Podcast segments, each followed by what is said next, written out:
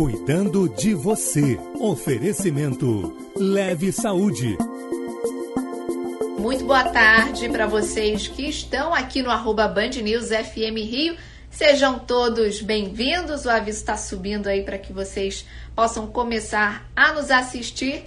Eu sou Amanda Martins e a gente vai ficar junto aqui nessa live aí nos próximos minutos. Justamente, você já sabe, Todas as quintas-feiras estamos por aqui no arroba Band News FM, sempre com um tema de saúde. Dessa vez eu quero a sua participação aqui. O nosso tema de hoje são os idosos, mais especificamente os cuidados hospitalares que a gente precisa ter com os idosos, né? É, todos os idosos têm que ser internados, é prejudicial a internação, pode piorar o quadro até do paciente em relação ao psicológico, por exemplo. Essas e outras muitas questões serão respondidas pelo médico internista Pedro Mano, da Leve Saúde. Então, ele vai responder esses questionamentos e outros também que todos vocês que estão aí subindo e entrando aqui na nossa live tenham a fazer. Portanto, eu te convido a participar aqui da nossa live, você pode enviar a sua pergunta tanto aqui, né, no nosso chat, que todo mundo vê quem está perguntando, ou pode também enviar a sua pergunta no privado. E aí só eu vejo e aí eu não te identifico se for o caso, se você preferir, o importante é que a sua dúvida seja esclarecida. Tô vendo que o doutor Pedro Mano já tá, já vou colocá-lo aqui na nossa live para que a gente comece esse nosso bate-papo de hoje. Já aceitei a solicitação. Doutor Pedro, seja muito bem-vindo aqui ao Instagram da Band News FM Rio. É um prazer tê-lo aqui com a gente. Oi, Amanda, tudo bem? Boa tarde. Boa tarde a você, boa tarde aos ouvintes. De Karen, agradeço a oportunidade de estar aqui com vocês. Vamos ver se a gente consegue esclarecer as dúvidas do público de vocês e falar um pouquinho, principalmente, sobre os cuidados é, do idoso é, durante a hospitalização. Vocês estão reparando que eu estou de máscara, isso foi proposital, eu estou aqui no consultório sozinho, é, não há necessidade nesse momento, mas de forma simbólica, não só estou com a máscara, como vou fazer a higiene adequada aqui das mãos com o meu álcool gel para reforçar, eu acho que nunca é demais reforçar isso junto à população e ao público em geral, de que hoje, além da vacinação, agora eu vou tirar um pouquinho, além da vacinação, é, o uso da máscara e o uso do álcool em gel são as duas grandes armas que nós temos para o combate à Covid-19.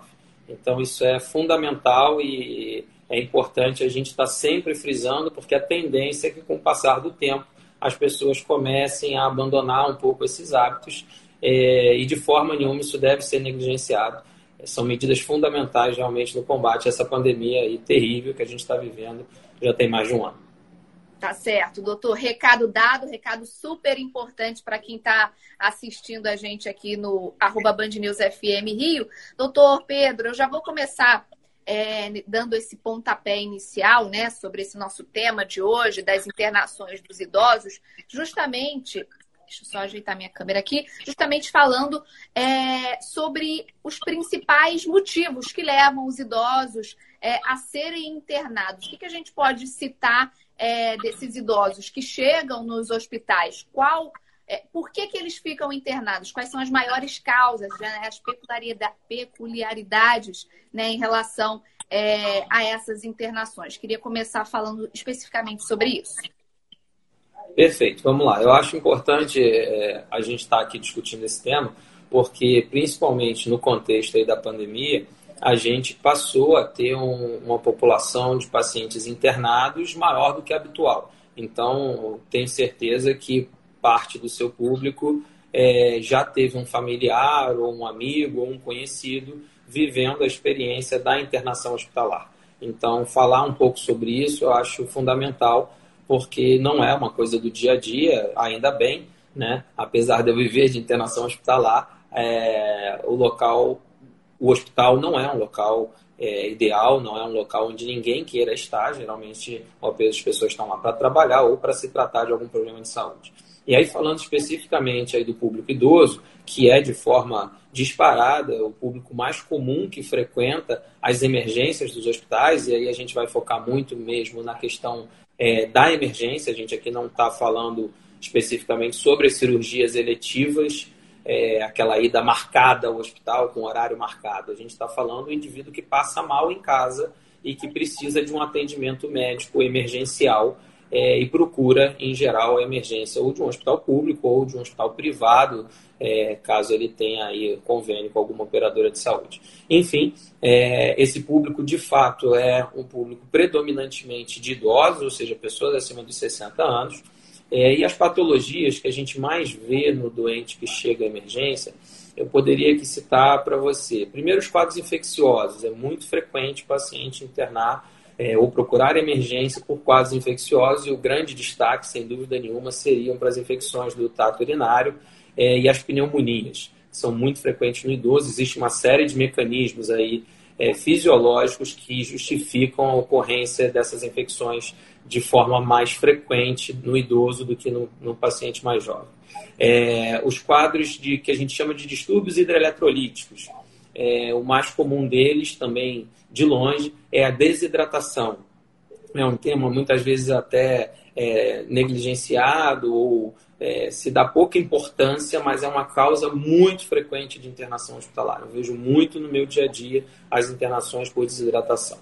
É, as doenças cardiovasculares, né? E os dois grandes representantes são o AVE, que é popularmente conhecido como derrame, o AVC, né? E as, os infartos agudos do miocárdio, que geralmente tem como manifestação principal a dor no peito e etc. Então, também são muito frequentes. A gente vê algumas doenças crônicas descompensadas, os dois principais exemplos, a insuficiência cardíaca, e aí a grande manifestação desses pacientes quando procuram o hospital é a falta de ar, né? E aí é, é, importante a gente falar, porque é uma das doenças que faz diagnóstico diferencial, por exemplo, com o Covid. Né? Ele entra num, num grupo de grandes síndromes e doenças que podem levar à falta de ar. É, e uma outra patologia também crônica razoavelmente frequente na população geral e que muitas vezes motiva a ida ao hospital é a insuficiência renal. Muitas vezes pacientes que têm insuficiência renal crônica, eventualmente até não, não sabiam previamente ter essa doença. Lembrando que o principal, é, os principais fatores de risco para a doença renal crônica são a hipertensão e a diabetes, que são altamente prevalentes na população geral. Então, o indivíduo, às vezes, é, não sabe do diagnóstico de insuficiência renal crônica e vai procurar o hospital já com sinais de agudização dessa é, doença renal crônica. Eu diria que aí, agora, obviamente, mais recentemente, incluiria, claro, o Covid, né? É, a gente tem visto bastante, tem internado bastante pacientes com Covid, então está também entre as causas principais de internação no idoso. E, doutor, aproveitando que você falou sobre coronavírus, né?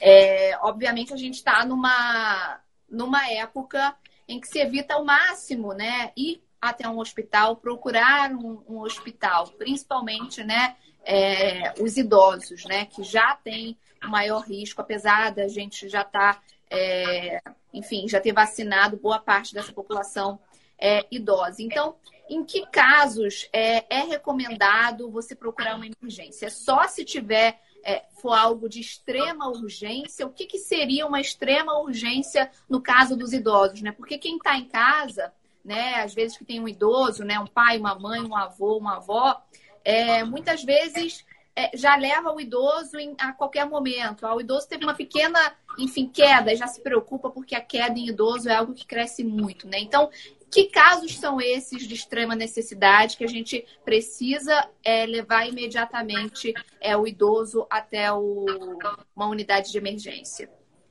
Perfeito, excelente pergunta, Amanda. Isso é fundamental. A gente, você vai ver que eu vou falar muito aqui na nossa conversa é, sobre complicações da internação hospitalar do idoso. Eu, logo no início já frisei que o hospital, obviamente, não é um local é, legal de se estar, e no, no, idoso isso é mais relevante ainda, uh, mas, obviamente, existem momentos em que esse idoso precisa sim ser levado a uma avaliação médica. Muitas vezes é necessário que essa avaliação seja no ambiente de emergência, porque uh, no ambiente do domicílio, muitas vezes apenas com o exame clínico e a história clínica, a gente pode não conseguir chegar a uma conclusão diagnóstica e no hospital a gente tem os recursos dos exames complementares, então existem situações em que de fato esses pacientes precisam ser levados. É, falar isso para o público mais leigo é muito complexo, porque ao mesmo tempo que eu digo que é, o, o, idoso no hospital ele corre uma série de riscos, então é, é a gente é, não deve levar o idoso ao hospital por qualquer motivo, vamos dizer assim. É, mas ao mesmo tempo a gente não pode correr o risco contrário, que é manter um idoso em casa é, com uma patologia séria e potencialmente até fatal. Então, o que, que eu destacaria aí como situações fundamentais? Existem alguns sintomas que são chaves para você determinar a ida do idoso ao hospital. De forma geral, eu já posso falar de qualquer sintoma agudo. Se é aquele sintoma que o paciente já tem recorrentemente, que nunca evoluiu para nada mais sério, é muito provável que ele tenha tempo hábil para agendar uma consulta com seu médico de referência, um generalista, um especialista, e fazer a avaliação daquele sintoma a nível ambulatorial, como a gente fala. É, já os sintomas agudos, ou seja, aqueles sintomas novos que apareceram subitamente, repentinamente, é, esses já devem chamar atenção para a possibilidade de uma avaliação mais imediata. É, quais são os sintomas chaves desses mais agudos, mais é, é, é súbitos, vamos dizer assim? Dor torácica é um sintoma fundamental e talvez seja um dos mais é, conhecidos, porque é muito difundida a questão do, do infarto agudo do miocárdio, da angina, da, das patologias cardiovasculares. Então, isso é, é um sintoma chave. Claro que existe, tecnicamente falando, uma série de uh, detalhes aí que a gente tem para caracterizar essa dor torácica para definir se aquela dor é de origem cardíaca ou não é de origem cardíaca. Mas para o público leigo, a verdade é que, na dúvida, é, você deve levar uh, o paciente ao hospital para que ele passe por uma boa avaliação médica é, e tenha descartado pelo menos as etiologias mais sérias. E aí eu estou citando aqui o infarto, mas existe uma gama de doenças graves que podem causar dor torácica. Outro exemplo clássico é a embolia pulmonar, também muito tem se falado aí, porque é uma coisa que a gente vê frequentemente no Covid. Enfim, uma série de patologias que eh, eu diria que dor torácica é um sintoma-chave. A cefaleia, que é a dor de cabeça, é, essa é um pouco mais complexa, porque cefaleias crônicas são muito comuns na população em geral, então, mas essa o indivíduo reconhece, ele sabe que é aquele padrão de dor que ele está acostumado a ter, ou de uma enxaqueca, ou do que a gente chama de cefaleia tensional, mas esse já é um padrão habitual. Quando essa cefaleia é nova ou ela está numa intensidade maior, com uma característica diferente daquela cefaleia que o paciente já reconhece cronicamente, aí sim ele deve procurar o hospital. A gente tem também uma gama de patologias que podem ter como é, uh, sintoma-chave, patologias graves, diria eu, como sintoma-chave é a cefaleia. Então, o próprio AVC que eu citei aqui, seja ele de origem isquêmica ou hemorrágica, que são as duas grandes divisões que nós fazemos, ele pode ter cefaleia como é, seu sintoma principal. Da mesma forma, as fraquezas, né? o indivíduo que teve dificuldade de ficar de pé, é, desvio da boca, dificuldade de fala, todos esses são sintomas que chamam atenção justamente para um quadro neurológico, para um quadro de isquemia cerebral e também devem motivar, devem motivar uma ida imediata ao hospital. É, hemorragias não é infrequente, eu não relatei aqui na sua primeira pergunta entre as causas principais, mas eu diria que está entre as causas principais de ida ao hospital, de ida à emergência do idoso, a hemorragia digestiva, seja ela manifesta por vômitos com sangue ou até mais comumente a hemorragia manifesta por sangue através do ânus ou na hora da evacuação ou até mesmo independente da evacuação. A causa mais comum no idoso aí é a doença diverticular, que também é uma uma doença comum nos idosos, muitas vezes, a maioria das vezes assintomática, mas quando se manifesta, ela pode se manifestar ou com inflamação, e aí a queixa vai ser dor abdominal, ou com sangramento, e isso também deve motivar uma ida ao hospital. Uh, eu acho que aí a gente fecha os sintomas principais é, para levar o doente ao hospital. É, doutor, e no caso das cirurgias eletivas, né? Durante a pandemia ficaram suspensas durante é, bastante tempo, mas em relação, né, voltar, foram, enfim, as cirurgias foram voltando aos poucos. É, mas e no caso específico dos idosos, fazer essas cirurgias é, eletivas nesse momento é algo recomendado? Obviamente vai depender do, do paciente. É o que que o senhor recomenda nesse nesse momento? Então, é, Amanda, a gente, em relação às cirurgias eletivas, tem uma recomendação uh, muito específica de cada local. Né? É, vale muito a epidemiologia do local, como está a questão da pandemia naquele, naquela cidade. É, isso é que vai determinar é, se esse doente está em momento de fazer uma cirurgia eletiva ou não. Na verdade, isso vai determinar a orientação geral que será dado. O que vai determinar a necessidade mais imediata ou não da cirurgia é realmente a análise técnica individualizada, caso a caso. Né? A gente sabe que, por exemplo, é, as doenças oncológicas, né, o câncer, ele precisa muitas vezes de uma abordagem mais precoce, porque o paciente está sob risco de progressão dessa doença, é, de disseminação da doença. Então, tem que ser muito bem pesado é, médico e paciente ao adiamento dessa cirurgia. Então, isso vai ser analisado caso a caso. Pensando do lado dos gestores, o que, que a gente tem que observar também? Isso pouco se fala, mas existe um outro grande problema em relação às cirurgias eletivas, que é a carência de leito que nós estamos vivendo. Então, um dos grandes problemas da pandemia, a gente viu aí durante todo esse período, é uh, principalmente os leitos de UTI, de unidade fechada, a dificuldade que a gente tem para internar e a maioria dos pacientes com Covid que são internados, eles precisam do ambiente de terapia intensiva e de recursos da terapia intensiva. O mais falado deles, vamos dizer assim, é a ventilação mecânica, é o respirador. É, enfim, então, é, muitas vezes nas cirurgias eletivas, o pós-operatório, principalmente, é feito numa unidade de terapia intensiva. A recomendação é de ser que seja feita na unidade de terapia intensiva. Então, esse leito sendo ocupado por uma cirurgia eletiva, obviamente, ele não estará disponível para uma situação de urgência que, nesse momento em que nós estamos, é fundamental. Então, é, isso tem que ser pesado.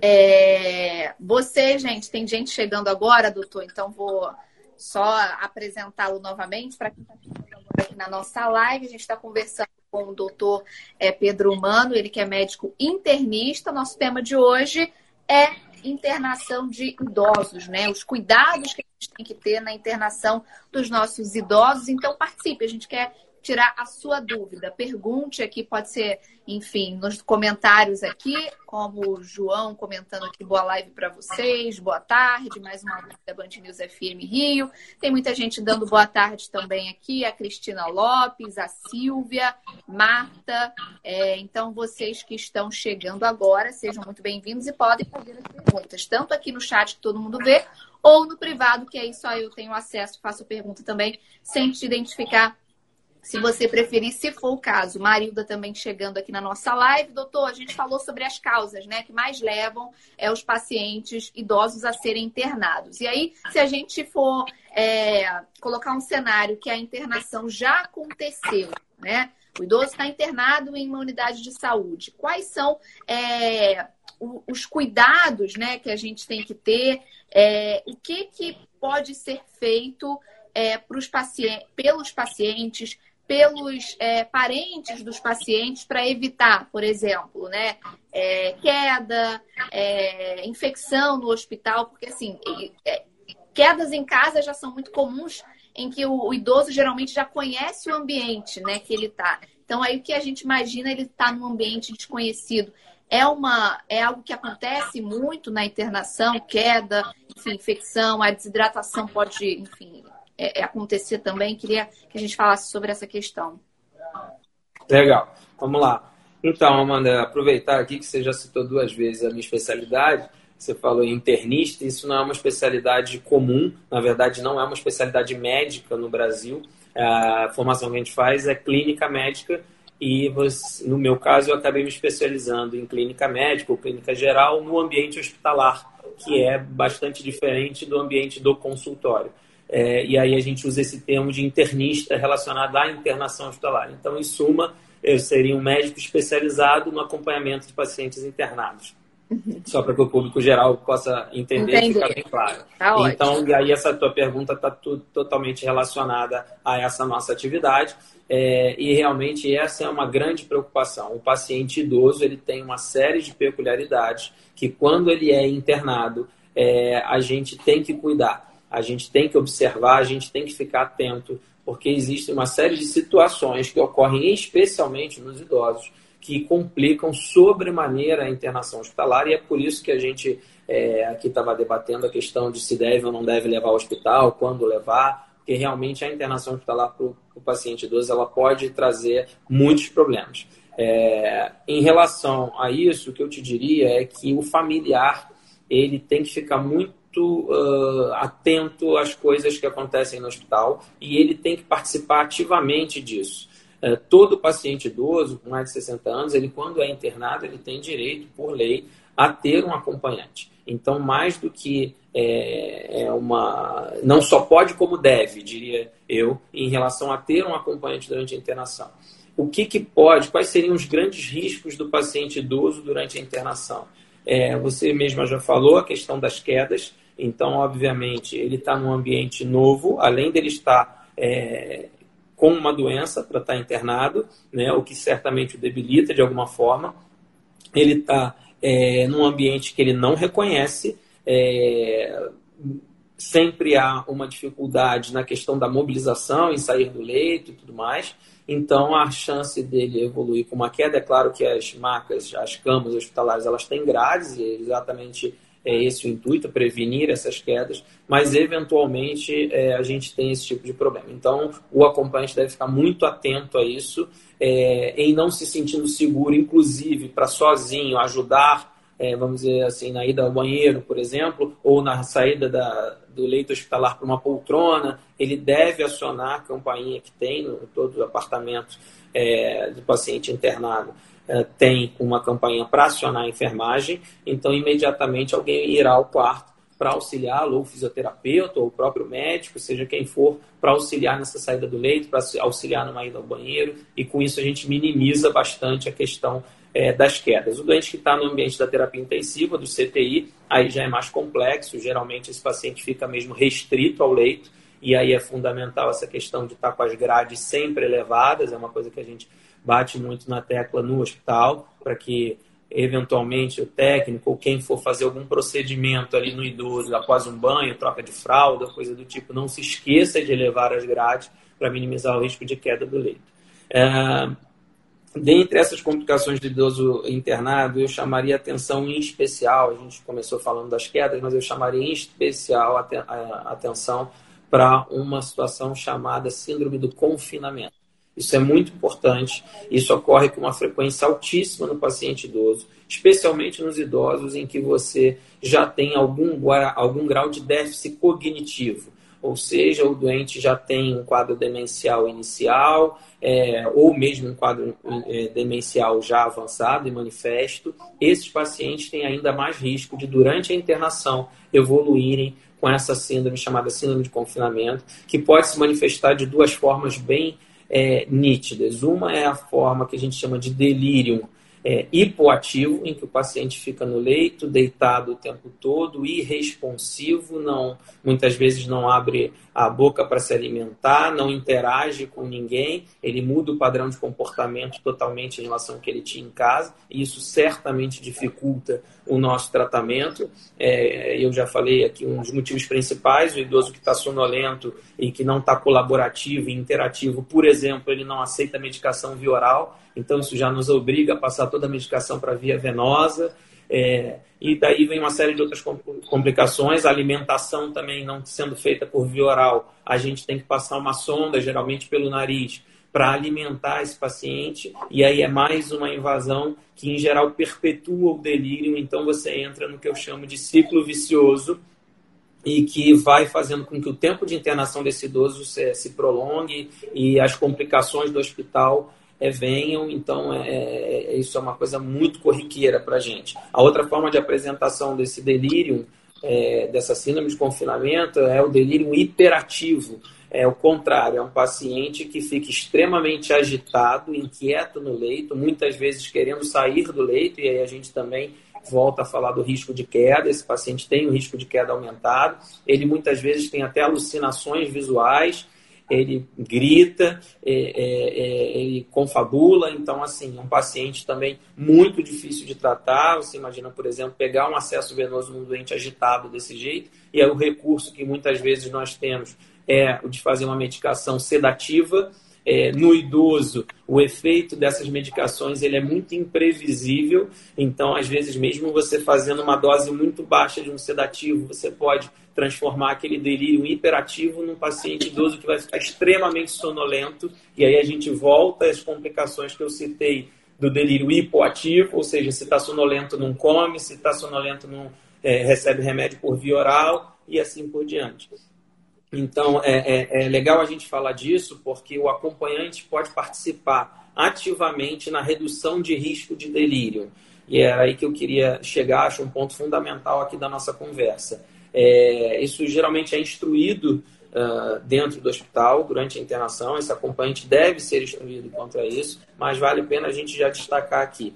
É, o quarto em que o paciente idoso se encontra deve estar bastante iluminado. Quanto mais luz natural puder ter nesse ambiente, melhor para ele. Então é, é, frequente a gente entrar no quarto e o quarto está, sei lá, ao meio-dia, com a cortina arreada, o ar-condicionado ligado, o idoso coberto, o cuidador deitado no sofá e também cobertinho, e vendo uma televisão ou mexendo no celular. Isso é muito ruim. A gente precisa que esse paciente tenha noção do dia e da noite. A gente precisa que a, a, cortina do quarto esteja levantada, que o quarto esteja o mais bem iluminado possível. Parece uma bobagem, mas não é. Faz uma diferença enorme na redução do delírio do idoso internado. Outra coisa muito frequente é a gente ter um, um cuidador pouco participativo. Então não adianta o cuidador estar tá ali é, numa atuação passiva. Ele precisa se levantar, ficar à beira do leito com o idoso, tocá-lo, estimulá-lo de alguma forma, falar com ele, se possível, dar noção para ele de onde ele está, que horas são, muitas vezes fazer referência a situações como, olha, são meio-dia, seu almoço está chegando e daqui a pouco o almoço chega. Isso tudo ajuda a manter o idoso orientado.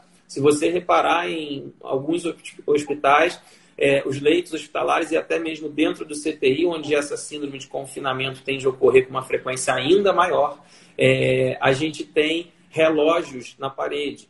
Aquilo não é à toa e nem é para a equipe é, que está trabalhando se orientar. É muito mais para que os próprios pacientes, daqueles idosos que sejam capazes disso, é, que não tenham, por exemplo, déficit de acuidade visual e tal, consigam ficar é, se orientando do ponto de vista temporal. Né? Então, isso é outra medida fundamental. O ah, que mais que a gente pode citar? Então, quarto bem iluminado, é, cuidador participativo, ah, a presença das funções fisiológicas. Então, é algo que deve chamar a atenção de quem está cuidando. Obviamente, isso é uma coisa que a enfermagem também observa, mas não custa o cuidador também ficar de olho em, olha, ele está dois ou três dias sem evacuar, olha, ele está duas ou três horas sem urinar. A troca de fralda anterior não não estava a fralda preenchida, a fralda estava seca. Então, isso são situações é, que chamam muita atenção e são outras situações que aumentam o delírio do idoso internado. É importante essa, né? Porque o cuidador é que conhece também a, a, rotina, né, do paciente. Então é muito importante essa, digamos, parceria ativa, né, com o médico. E, doutor, é, o senhor falou sobre essa questão desses delírios, né? É, a internação ela pode ocasionar problemas psicológicos mais graves nos idosos ou geralmente é um problema que é observado é, enquanto o idoso está ali internado e depois quando ele vai para casa ele volta ao estágio dele da normalidade como é que como é que é essa situação Perfeito, excelente a pergunta, mano. Isso é uma dúvida frequente dos cuidadores e familiares é, quando estão com seus idosos internados. É, a princípio, essa síndrome de confinamento, delírio que ocorre durante a internação hospitalar, ele é uma patologia aguda e autolimitada. Então, o indivíduo não desenvolve sequelas disso. Isso, ao longo da própria internação, deve ser corrigido, nem que seja parcialmente e a tendência de que o idoso, ao voltar para o seu domicílio, para o ambiente que ele reconhece, as pessoas que ele reconhece, até mesmo os cheiros que ele reconhece, a comida que ele reconhece, isso tudo vai trazer ele de volta à condição que ele tinha antes. É, eu estou falando isso principalmente em relação à questão, vamos dizer assim, do nível de orientação, é, a questão cognitiva. Mas é outra coisa que eu gosto de frisar muito na internação, que o idoso, em geral, quando fica internado, principalmente por períodos prolongados, mas mesmo em períodos curtos, ele costuma ter uma perda funcional. O que, que eu quero dizer com isso? Então, é o idoso que entrou no hospital andando e sai do hospital sem andar. É o idoso que entrou no hospital comendo pela boca e sai do hospital precisando de alguma outra via de alimentação porque não está podendo usar a via oral. É, enfim, não é infrequente que o idoso é, tenha uma, uma, perda funcional, e eu ouço isso com muita frequência, ah, doutor, a gente está com a sensação de que ele está saindo pior do que entrou.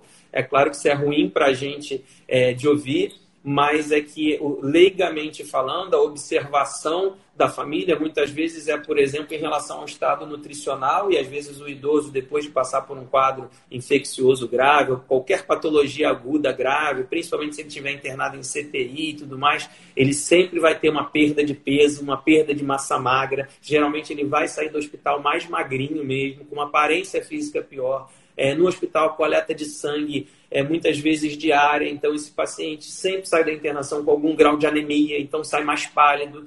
Como eu falei, a questão do imobilismo é muito comum durante a internação hospitalar, o doente ficar é, quase que o tempo inteiro da internação acamado, deitado. Isso é uma coisa que a gente combate muito, principalmente quando o doente sai do ambiente do CTI para o apartamento a gente fica em cima de cuidador, família, fisioterapia, a própria equipe médica, para que estimule o paciente, claro, dentro de uma situação que não o coloque em risco e desde que ele tenha mínimas condições para isso. Mas, se possível, tirar o paciente do leito faz muita diferença. Sentar na poltrona, se possível, deambular dentro do quarto, se possível, deambular até o corredor do hospital. Isso tudo diminui é, o imobilismo desse doente e com isso é, você vai ter um pós-alta melhor.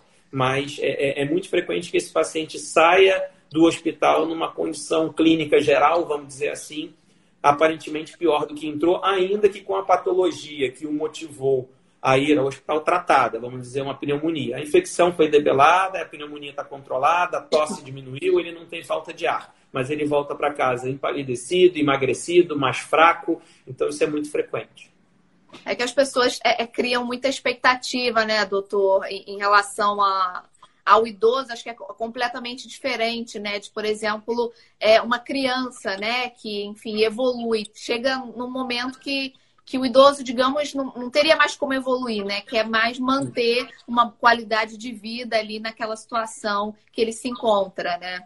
Isso, a gente usa muito o termo, Amanda, reserva baixa, reserva orgânica. Então, assim, pacientes mais jovens, quando eles são é, acometidos por doenças agudas, por situações que a gente chama de estresse, aí não é, não é um estresse emocional, aliás, também é um estresse emocional, sem dúvida nenhuma, mas é um estresse físico e emocional. O doente jovem, ou mesmo a criança, ele tem uma capacidade do organismo de é, superar aquilo o organismo de reagir àquilo. Ele lança a mão de mecanismos fisiológicos em que ele consegue, ah, estou precisando que meu coração bata com mais força e mais velocidade, ele tem reserva orgânica para fazer isto. Estou dando um exemplo específico do coração, mas isso serve para todos os nossos órgãos. Então a gente tem aí uma reserva é, é, ainda a ceder já o idoso não tem. Eu costumo dizer que esses pacientes idosos eles vivem no fio da navalha. É outra coisa muito comum para a gente que trata só de internação hospitalar e, repito, meu público é na sua enorme maioria de idosos, muitas vezes o que a gente chama de idosos extremos, ou seja, 90 anos, 95 anos, 100 anos, e a gente cada vez mais vai ver isso, né? A gente está tendo aí, está vivendo um processo de envelhecimento populacional aqui no Brasil, é, então isso vai ser cada vez mais frequente. Mas eu ia dizendo, é, não é incomum a família virar para mim e falar: Poxa, doutor, mas domingo agora, sei lá, a gente está na quinta-feira. Então, na terça-feira, agora, ela participou de uma festinha que teve lá em casa, dançou com os netos, brincou e tudo mais. E agora o doente está aqui num leito de hospital, muitas vezes num leito de CTI. Então, eu digo que esses pacientes são assim mesmo é, entre eles estarem bem organicamente e serem afetados por alguma patologia aguda e descompensarem totalmente o quadro orgânico deles, é, isso acontece em questão de horas, muitas vezes, ou de dias.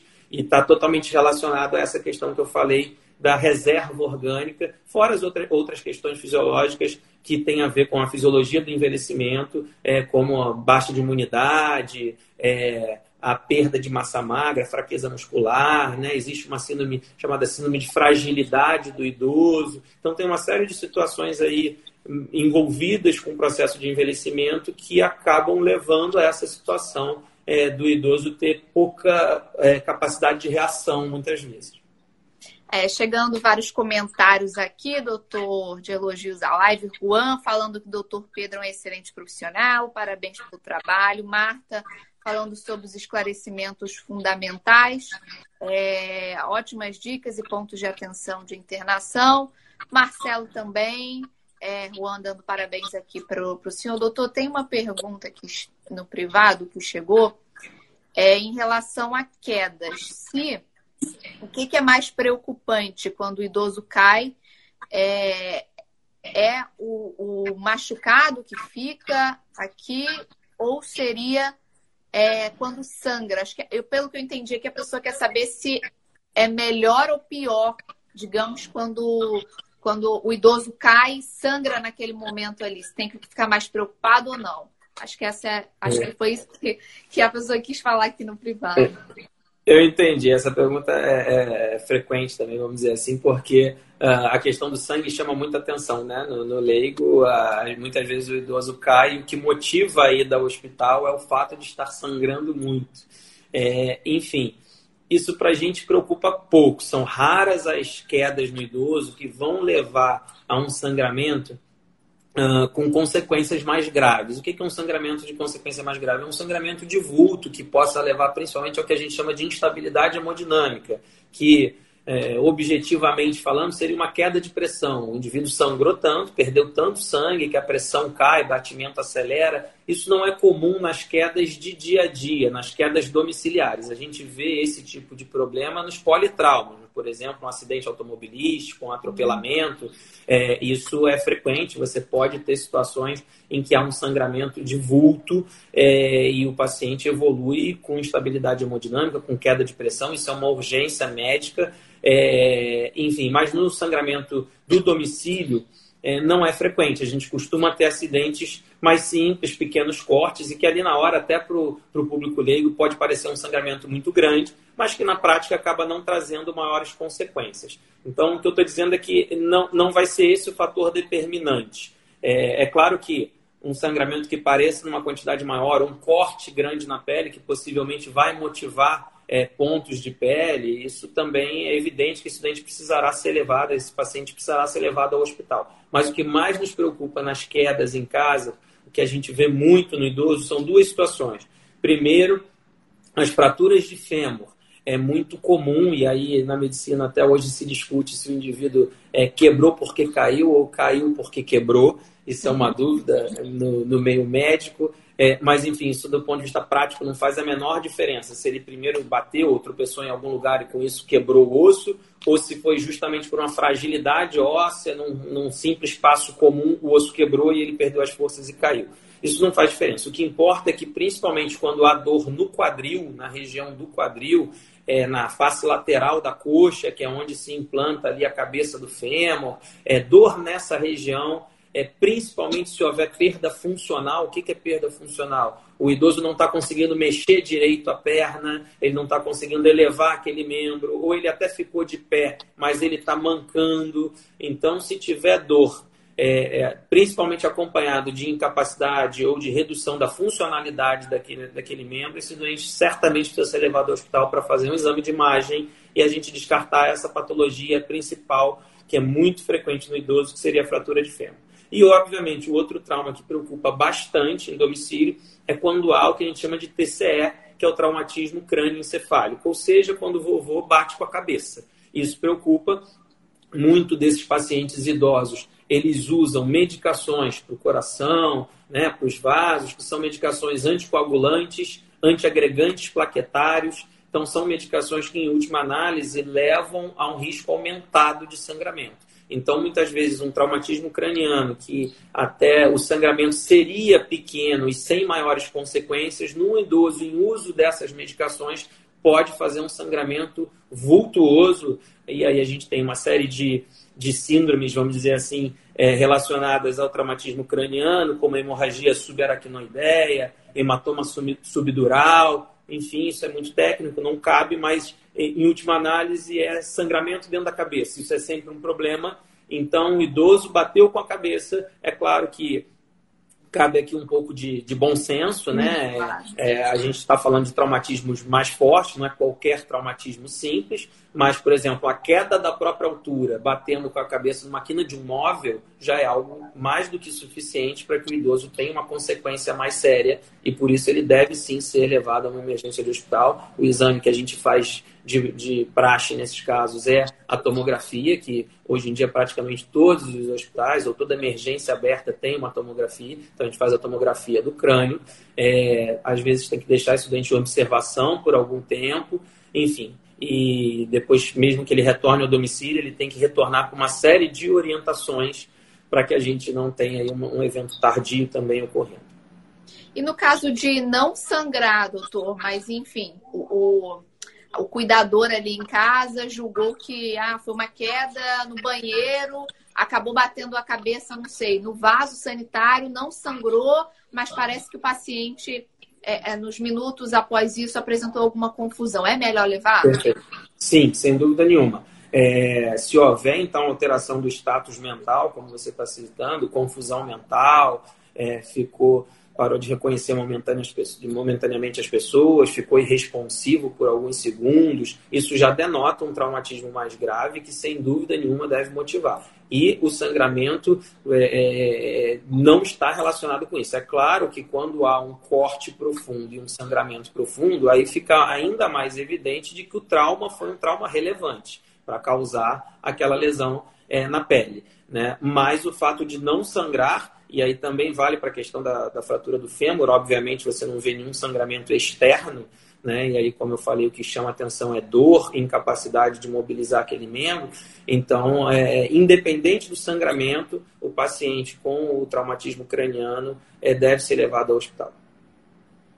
É, doutor, assim, acho que acho que a gente está assim, caminhando para o fim da nossa live. O que, que a gente pode deixar também de de mensagem assim para principalmente para as pessoas né que cuidam dos idosos que é, estão com esses idosos sejam acompanhantes em, em, em, hospitais né o senhor falou durante a live também da importância da gente dar atenção para esse idoso de manter ele ativo manter ele participativo ele entendendo ali sobre o ambiente dele né acho que a gente pode é, finalizar de repente com essa mensagem para essas pessoas que que muitas vezes né, acabam por conta da correria do dia a dia, não, já estão sem paciência, mas como é importante né, a gente é, manter esse idoso participativo ali naquele momento. Né? Claro que vai depender do caso, né, do grau de, de consciência do idoso.